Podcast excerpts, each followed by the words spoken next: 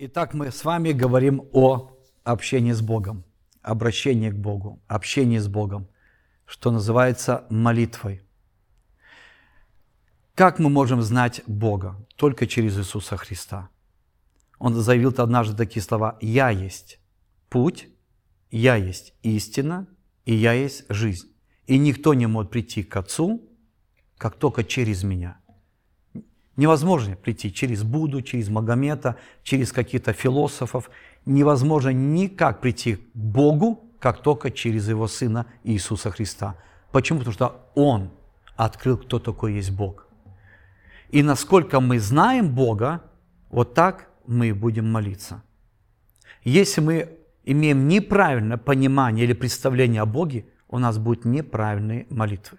Хорошо, если меня научат, что Бог на седьмом небе, дедушка с такой бородой, с колотушкой. Если что-то не так, по мозгам сразу или по заднице. Как я буду молиться? Да я вообще молиться не буду. Да если буду, то только со страхом. Почему неправильная картина? Я попаду в тот адрес? Нет.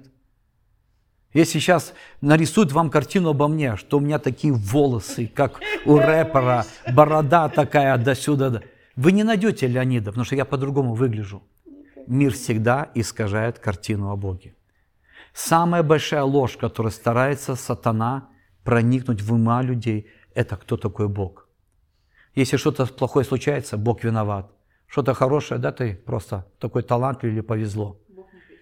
Поэтому сатана всегда во все века старался исказить картину о Боге, кто есть такой Он. И только Иисус Христос, Он явил на самом деле, кто такой есть Бог. Он самый лучший, самый добрый папа, отец.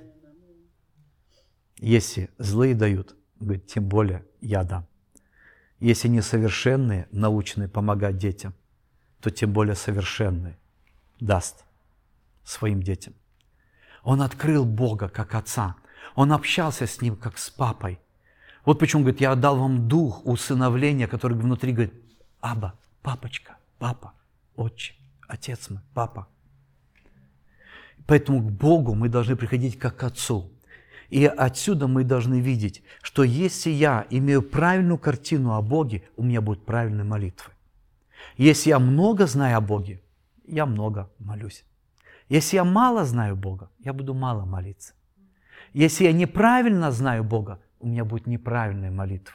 Если я знаю правильно Бога, я правильно молюсь. Всегда ты будешь молиться настолько, насколько ты знаешь Бога как Отца, которого открыл Иисус Христос. Вся наша, поймите, жизнь, она будет на самом деле руководствоваться и связана с молитвой. Потому что все равно мы будем к Нему обращаться. Но как? Правильно или неправильно? Какая у нас картина о Нем? Какое у нас представление Бога? Вот такие будут у нас и молитвы. И они будут руководить нашей жизнью. Или правильно, или неправильно. Поэтому это на самом деле очень самая важная мысль – знать Бога. Отсюда будет и рождаться тогда и молитва к Нему. Если мы правильно знаем, много знаем, хорошо знаем, отсюда и молитва хорошая, и много, и правильная. А если не так, то и молитва не так. Вот почему Иисус открывал Бога как Отца в своем служении, в своих молитвах, в своих чудесах, в своих проповедях Он показывал, кто есть такой Отец. Я не буду разбирать с вами сейчас Нагорную проповедь, это в трех главах, Матфея 5, 6, 7 глава, и это долго читать, но поймите, эти три главы – это на самом деле откровение, кто такой есть Бог и кто такие люди. Наши отношения с Богом и наши отношения с людьми. Все эти три главы, они дают понимание и отношение наше к Богу и Бога к нам, и наше к людям, и людей к нам. Эти все три главы в этом и заключаются. Возлюби Бога, возлюби ближнего. Вот в чем Иисус учил в Нагорной проповеди в этих всех трех главах. Если так просто взять их, суммировать. Поэтому Он во всем своем служении и во всей своей жизни открывал Бога, кто есть Он, чтобы люди не боялись Его, чтобы люди не прятались. Я говорю, если бы нарисовать Бога злым – и так далее. Кто к нему пойдет? Это же ненормально. Дети, шухер, батя пришел, лупка будет. И все прячутся. Так, Бог не такой. Он не батя с колотушкой и с ремнем. Он добрый папа, который милует, который прощает, который учит, наставляет, который благословляет. Он благ и милость его в веке. Вот кто Он. Он добрый. И поэтому Иисус открывал его. Открывал его нам. Хорошо. Давайте, так как мы говорим о молитве, он начинает учить и дальше. Теперь идем к Матфею. Это то же самое учение, просто здесь Матфей чуть-чуть по-другому как бы добавляет. Каждый добавляет то, что он взял. И вот Матфей добавляет к тому учению, где Лука записал. Итак, Матфея, 6 глава, 5 стих. Матфея 6, 5. И когда молишься, не будь как лицемеры, которые любят в синагогах и на углах улиц, останавливаясь молиться, чтобы показаться перед людьми. Истинно говорю вам, что они уже получили награду свою. Есть молитва лицемеров. Слово лицемер это пришло из театра греческого, то есть там, где меняли маски. Отсюда пошло и слово лицемер. То радостное, то печальное. И отсюда пошли вот эти актеры, лицемеры. И так уже начали людей потом обзывать, потому что они стали одевать маски в своем поведении. Поэтому, говорит, не молись как лицемер. И люди, я думаю, что некоторые из вас, ну не все, конечно, но некоторые из вас, кто побывали в традиционных церквях, они слышали молитву лицемера. Особенно я знал, когда кто-то сейчас вот замолится там, из моего детства еще я помню, когда в молитвенном доме вот сейчас замолится, вот эта сестра или тот брат, ну все, сейчас будут целые проповеди она молится не для Бога, не к Богу, а к людям. Потому что она там нотации читает, потому что там проповеди, молитве не говорит. Его на кафедру не пускает, поэтому он в молитве проповеди читает в церкви. И он говорит очень просто, что не молитесь, как они, для людей. Вы уже молитесь не людям, а Богу. К Богу обращайтесь, не молитесь на показуху. Не молитесь в молитве к людям, а Богу обращайтесь. Если вы молитесь, чтобы кого-то там отчитать, или кого-то возвысить, или так далее, или себя показать, то ты лицемер. Ты молишься не Богу, а человеку. И вот здесь Иисус как раз подчеркивает, ты уже получил награду. От кого? От людей. Ух, как браток помолился. Ух, как сестра возвысила голос. Прямо, прямо в молитве декламация пошла. Речь такая возвышенная. стихи пошли и так далее. Я не против, когда люди молятся стихами, когда молятся псалмами, когда молятся какими-то молитвами из Библии. Я не против этого, но когда они обращены к Богу, а не к людям. Не для того, чтобы людей впечатлить, а чтобы впечатлить Бога, насколько человек знает Его. Вот Бог чем впечатлен. Нашим откровением о Нем, кто есть Он и как мы к Нему приходим. Но вот эта интересная мысль, они получили награду. Какую? От людей. Это означает, молитва имеет вознаграждение. Я могу получить награду от молитвы от людей, то, что я классно помолился. Или классно я попроповедовал, сказали, браток, конечно, это нормально, когда люди благодарят, это принято, сказали, Иисус сам благодарил, хорошо сказал, правильно сказал, ему сказали, ты правильно ответил, что Бог един и так далее, любить Его всем сердцем. Это нормально дать. Но когда это ты присваиваешь себе, Бог говорит, ты уже здесь получил на земле награду. Поймите, молитвы вознаграждаются. Вот почему говорит, ты можешь от людей получить награду, а можешь от твоего общения со мной получить от меня награду, благословение какое-то. Какое ты хочешь благословение? От людей или от Бога? Я хочу от Бога. Ты же, когда молишься, войди в комнату твою, затвори дверь твою, помолись Отцу твоему, который в тайне, Отец твой, видящий тайно, воздаст тебе явно. А молясь, не говорите лишнего, как язычники, ибо они думают, что в многословии своем будут услышаны. Не уподобляйтесь им, ибо знает Отец ваш, в чем вы имеете нужду еще прежде вашего прошения, прежде вашей молитвы. Папа уже все знает но не будьте как язычники. Язы... Все люди молятся, все, полностью, даже атеисты молятся. Своей совести, сами себе, так больше поступать не буду, буду правильно вести себя. Они молятся своему «я». Другие молятся Магомету, там молятся Будде, молятся идолам, молятся кучу богам в Индии. Все люди молятся. Христиане тоже молятся. Только порой непонятно, какому Богу, но молятся. Все люди на земле молятся на самом деле. Но он говорит, не молитесь, как язычники. В каком смысле?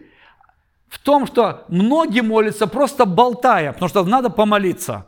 И поэтому баба раба раба раба неважно, ты на русском языке или на иных языках, или в даре языков, или ты молишься на родном языке, но если твои мысли гуляют, это не молитва.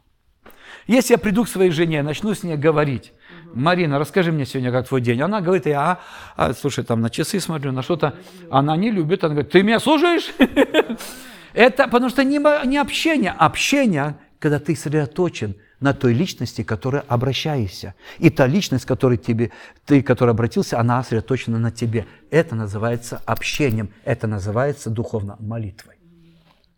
Но если я начинаю молиться, а мои мысли сюда пошли, неважно, это на русском языке, или я молюсь на иных языках, имею дар языков, а сам думаю о чем-то другом, Бог говорит, я хочу с тобой говорить, но ты меня не слышишь. Я хочу тебе что-то дать, благословить тебе за молитву, то, что ты пришел ко мне, но ты не со мною, ты даже не можешь принять. Поэтому это очень важно, поймать свои мысли. Была такая песня «Мои мысли, мои скакуны». Собрать этих всех скакунов – это все стадо, из один загон, и сосредоточить свои мысли на Боге, на той личности, к которой ты обращаешься, как ты его знаешь и с этими вот твоим пониманием, кто такой есть Бог для тебя. Вот так и приходить. Пусть даже мало знаешь о нем, как дети. У них, знаете, такое, ну, они не могут быть долго сосредоточены. Я смотрю на свою Виви, она чуть-чуть побудет и все, побежала. Но с Арией уже можно больше. Ну, а с Мариной вообще целый день проводить можно. Это все с возрастом. Человек, насколько, как бы сказать, развился, сколько его интеллект развился. Чем больше человек развивается духовно, то тогда он может больше проводить место с Богом. Если человек, он только родился, он мало знает о Боге. Что там от него требовать? Час молись. Да он мучиться там будет, он спать будет, потом дьявол его закидает осуждением, мучением. Ты плохой, ты заснул на молитве, ты не можешь бодрствовать, как Иисус бодрствовал. Он сказал, один час должны бодрствовать, а я не могу. Я себя так мучил многие годы. Все, буду молиться каждый день по часу. И засыпал. Думал, ладно, чтобы не спать, читать Библию буду почитаю, помолюсь. И опять засыпал. Или мысли разбегались туда-сюда. И тут же было самосуждение, мучение. Это не от Бога. Бог это не делает. Теперь мы поговорим о проблеме, которая есть в молитве. Потому что Иисус говорит, есть вознаграждение за молитву. Твой Отец находится в тайном месте. Когда ты молишься, есть публичные молитвы, есть сокрытые молитвы. Публичные, вот мы молимся в церкви, молимся, может быть, с кем-то рядом. Но есть сокрытой молитвы, тайной молитвы, там, где Бог в тайне находится, в секретном месте. На самом деле Бог всегда был где-то спрятан. Даже в Ветхом Завете он был спрятан в ящик святой святых, в коробке, ковчеге. Там находился его присутствие. Бог себя туда поместил. Странно, конечно, он везде был, но его присутствие там было. Он не был там, где жертвенники, он не был там, он, его присутствие, то есть явное, ощутимое, где можно было получать от него, оно было где? В ковчеге, в святой святых. Это интересный пример. Это на самом деле пример о молитве. Давайте быстренько разберем, пока у нас есть время. Я прочитаю это место, и мы тогда поймем, как Иисус учил о молитве, что значит Бог есть в тайне, и из тайного Он будет делать явные вещи в твоей жизни если ты его там найдешь. Хорошо, исход, 40 глава. Мы читаем про скинию. И на самом деле это называется путь молитвы или путь общения с Богом, или как найти Бога, Его присутствие в молитве. Исход 40 глава. «И сказал Бог Моисею, говоря с 1 стиха, 41, 40 глава, 1 стих. «В первый месяц, в первый день месяца поставь скинию собрания, и поставь в ней ковчег откровения, и закрой ковчег завесую.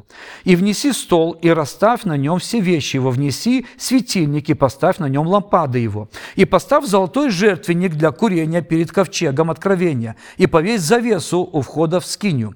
И поставь жертвенник всесожжения перед входом в скинию собрания, и поставь умывальник между скинию собрания, между жертвенником, и влей в него воды, и постав двор кругом, и повесь завесу в воротах двора». Я не буду углубляться, вы войдете в Google и просто наберите «Скиния Моисея», как устроена картинка. И тогда будет вам просто видно. Потому что было бы у меня сейчас доска, но многие сейчас слушают онлайн, поэтому я не могу рисовать. А так бы я нарисовал бы на картинке или высветил бы на экране. То есть это был, ну вот сказать, такой забор из шестов и тканей.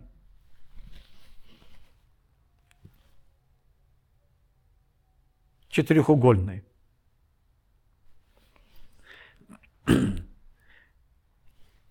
И были ворота, но на самом деле это не ворота были, а занавесы. Нужно было зайти, то есть они отодвигались. Эти занавесы, тогда человек мог войти.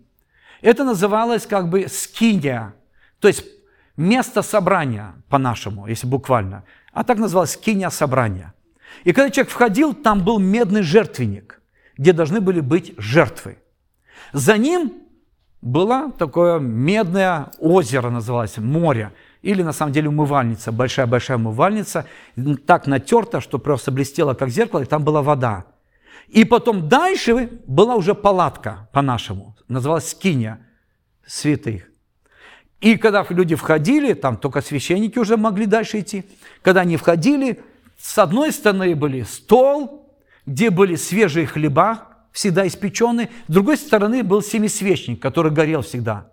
Чуть-чуть дальше был маленький алтарь, покрытый золотом, уже не для жертв кровных, а для благоуханий, для таких вот всесожжений, где запахи приятные. И опять была завеса. И уже за завесой был вот этот ковчег, коробка, обложена золотом, и там два сделанных херувима, обращенными крыльями, друг к другу покрытые на крышке. И вот в этой коробке были некоторые вещи, не будем углубляться, там было присутствие Бога, там был Бог. Чуть-чуть так вот примитивно очень. И стоит вопрос, зачем Бог это дал? Зачем Он себя поместил там? Вот в, этой, в этом ковчеге. Назывался ковчег откровения. Зачем там? Почему? Да, Бог являлся, что-то делал, защищал, сражался вместе, давал им победы, чудеса творил, но его присутствие было в коробке, было там, в ковчеге. На самом деле это путь молитвы, это путь откровения, это путь, как иметь общение с Богом. Конечно, это все Ветхий Завет, то, что я прочитал, имеет образы, тени. То есть это нереальные вещи сейчас, но они говорят о реальных сейчас отношениях с Богом на этом примере. Оказывается, вот это двор, который был окружен шестами и этими вот тканями, и эти вот первая завеса называлась путь. Скинию, когда входили, называлась истина. А когда входили уже к ковчегу, называлась жизнь. И когда Иисус сказал, «Я есть путь, истина и жизнь», Он сказал дальше, «Никто к Отцу не может прийти, как только через Меня». Потому что я эти завесы. И мы идем через Иисуса в молитве. Что это означает? Хорошо. Первая завеса в нашей жизни, которая называется путь. Мы чувствуем, что надо молиться. Пастор говорит, надо молиться. Библия говорит, надо молиться. Иисус надо, учит, надо молиться. А нам не хочется. Мы понимаем, что надо, но у нас куча дел, мы усталые. Хочется новости посмотреть, кто с Украины, кто с России, кто с Армении, кто откуда, а кто с Евроньюз, а кто американские новости. Да ладно эти новости, куча дел по дому, и еще третье, десятое, и завтра рабочий день. У нас загружено, и меня что-то колет, и я вообще приустал. Но мы чувствуем, надо молиться. Нас учат молиться. Где-то внутри есть позывные – Запомните простую вещь. Вас не научит молиться не ваша душа, вас не научит молиться не ваша плоть. Это два врага, которые мешают всегда молиться. Я говорю про душу необновленную, мирскую душу. Но где-то внутри там есть позывной, вот этот дух, который родился, и который говорит, я хочу иметь общение с Отцом, я хочу иметь с Ним встречу, я хочу расти, я хочу переживать благословение, и тебе будут в жизни благословения и защита Божья. Тебе нужно встретиться с Богом, своим Отцом.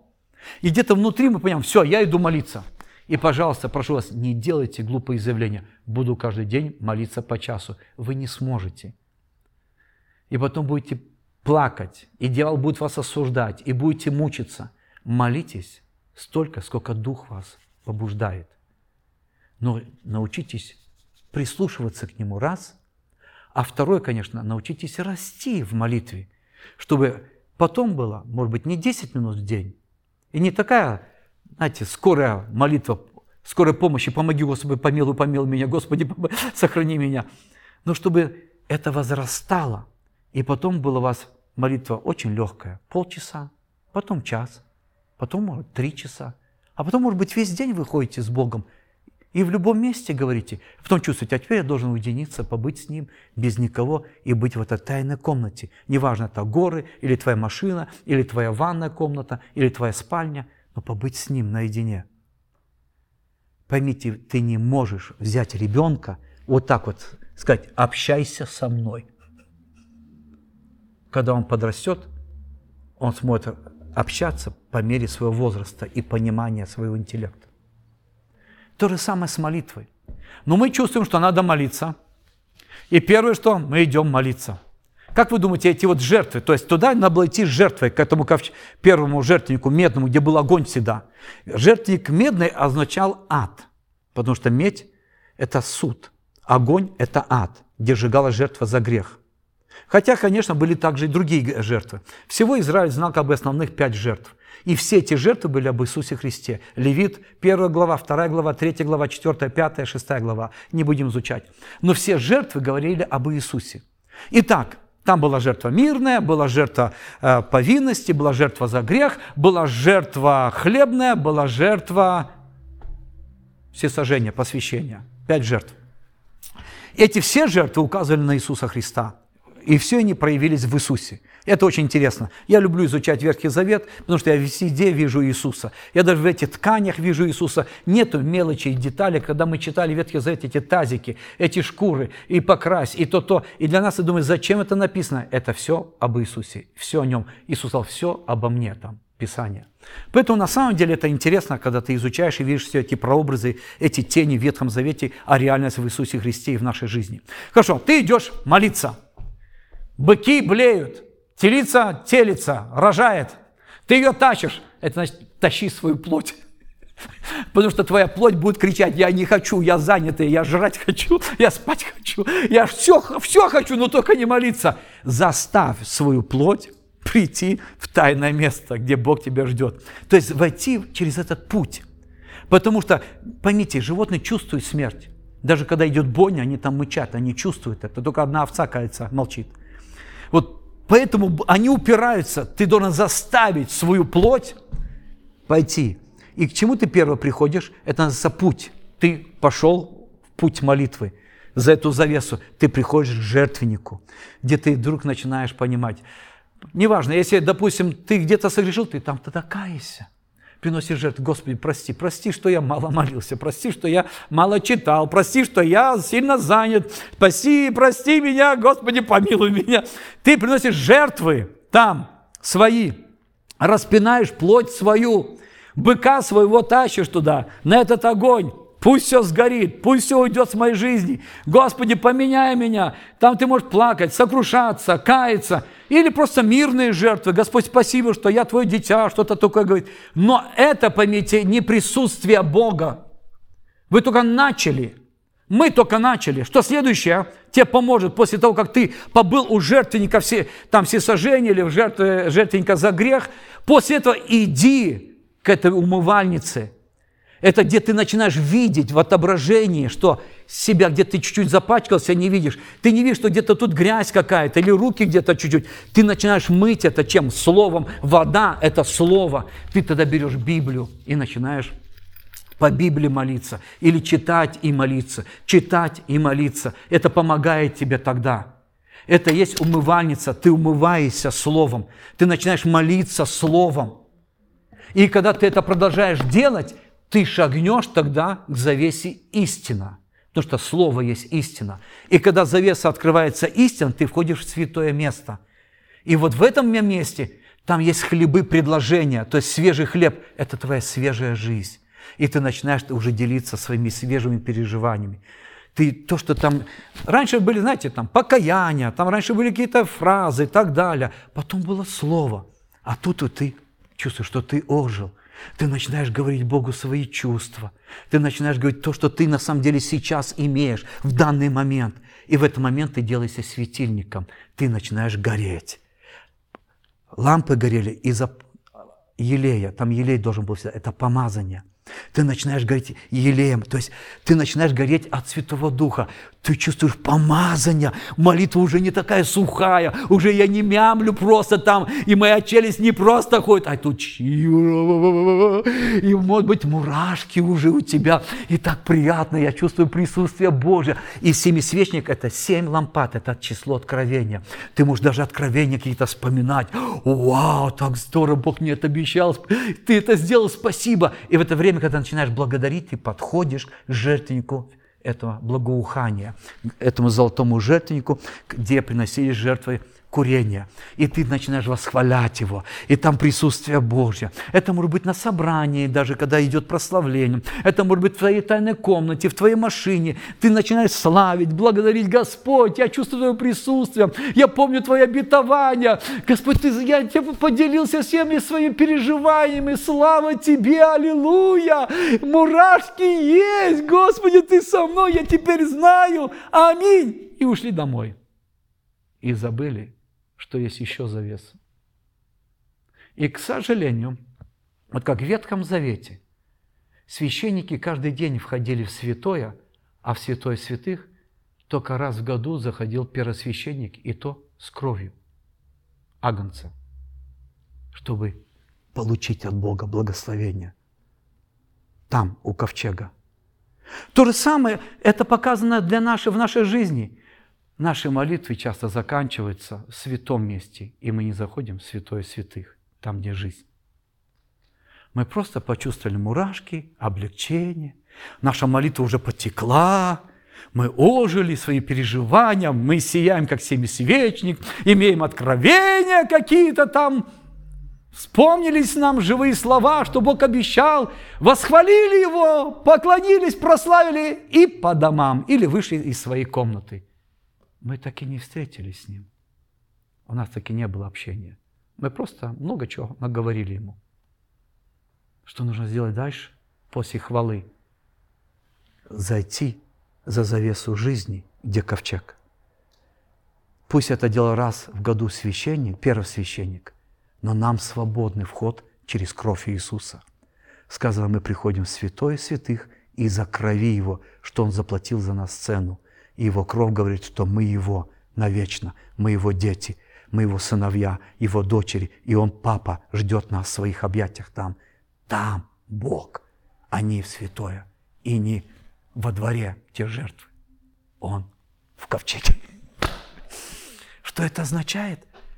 Позвольте шагнуть себя дальше, не убежать, а когда вы уже чувствуете присутствие, когда вы чувствуете, что ваши идут молитвы уже не просто идут из головы, а из сердца изливаются ваши чувства, что вы сияете, вы переживаете помазание в молитве, вы славите Его, присутствие есть, шагните дальше.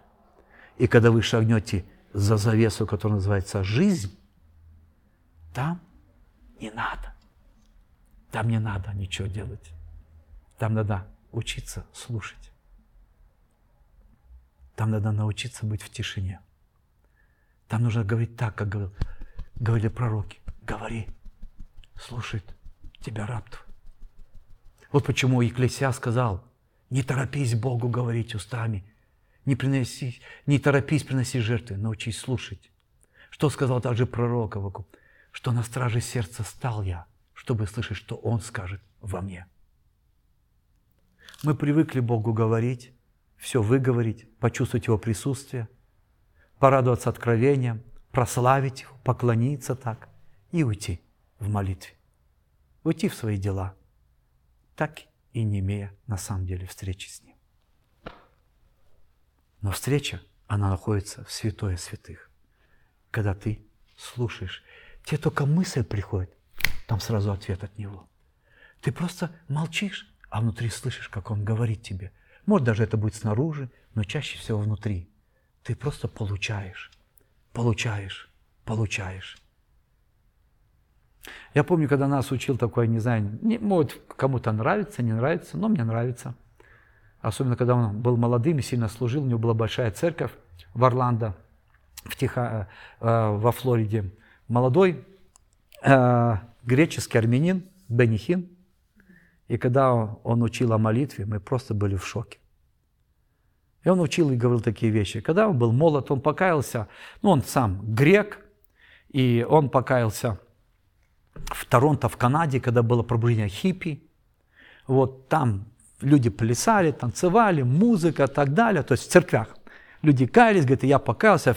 Сам, говорит, я был такой как бы строгой греческой семьи, вот, и армянской, из Израиля мы переехали туда, и поэтому, говорит, я так себя строго держал, и тут все радуются. Я, говорит, тоже я покаялся, потом наполнился Духом Святым, и тоже любил шуметь. И однажды друг который был наставником его, то есть служителем, сказал, Бенни, я приеду к тебе завтра в 4 утра или в 5 утра. Он говорит, зачем? Говорит, узнаешь. Ну, говорит, я думал, может быть, куда-то помочь надо или что-то. Говорит, я собрался. Он сказал, оденься теплее, это Торонто, Канада, там холодно, и кругом сразу леса. Там далеко ехать не надо, кругом лес. Он приехал, мы сели, я сел в машину, я, говорит, такой бурный, шумный, это мой наставник, мой служитель, я ему что-то говорю, он молчит, говорит, а потом я задаю вопрос, куда едем? Говорит, узнаешь. Куда едешь? Узнаешь. Говорит, мы выехали куда-то в лес, незнакомая дорога, темно, я даже не понял, заехали в лес, говорит, пошли. Говорит, я вышел, думаю, зачем? Мне тут уже мысли всякие подкрадываются, ночь, темно, еще день не настал, утра нету, куда-то ведет. Потом вышли на какую-то там полянку, ну, кругом темно, кругом вот деревья, лес, эти сосны или что там. Говорит, стой здесь. И ушел. Но я думал, пошел по делам своим, там надо ему пойти. Я стою. Ну, вначале насвистывал, подпевал что-то такое, бормотал, на языках говорил. Потом подумал, куда он делся? Его нету. Посмотрел, минута, две, пять. Эй, Питер! Тишина. Питер! Прислушался. Тишина. У меня, говорит, были мысли, что он со мной делает. Или убить хочет, или вывез меня куда-то, чтобы я потерялся. Я не знаю, как вообще мы сюда в этом месте оказались. Я даже не помню, где дорога, где машина. Я просто шел за ним в этой кромешной тьме, и он ушел. И говорит, когда, говорит, я прислушался, я слышал всякий шорох, всякие тихие-тихие звуки. В это время начинался его потихоньку рассвет. Я слышал, как птички начинают петь. Я начинал, как начинает там где-то что-то шерло, в кустах что-то шерло. И говорит, я так испугался тишины. И как заорал, Питер! И он вышел из ближайшего куста, говорит, что орешь? Говорит, что ты делаешь? Говорит, Бенни, ты не будешь знать Бога, пока не научишься слышать тишину. Потому что Бог не только в публичном месте, Он также и в тайном, в тихом месте. И там откровение, там Его присутствие, там Его близость. И это называется молитва. Молитва, которая есть на самом деле Божья молитва, которую учил Иисус. Там жизнь. Хорошо, дорогие, откуда начинается жизнь? С публичных мест? В тайне дети начинаются. Скажите, откуда мы видим деревья или цветы? Из тайной жизни, из почвы, где не видно их ни семена, которые проросли ростками и вышли оттуда стебли или стволы. Все начинается из невидимого. Все начинается также с Богом, из невидимого общения с Ним в тайне в сокрытом месте, в тишине. И, к сожалению, мы, как священники Ветхого Завета, каждый день приходим с фимиамом, пославить, хлеба свежие положить, светильники вожечь, жертвы принести и уходим. И так редко мы заходим в святое святых, там, где присутствие Бога там, где его откровение. И все из тайного я сделаю явно. Вот что Иисус учил. Вот почему Он был великим пробудителем.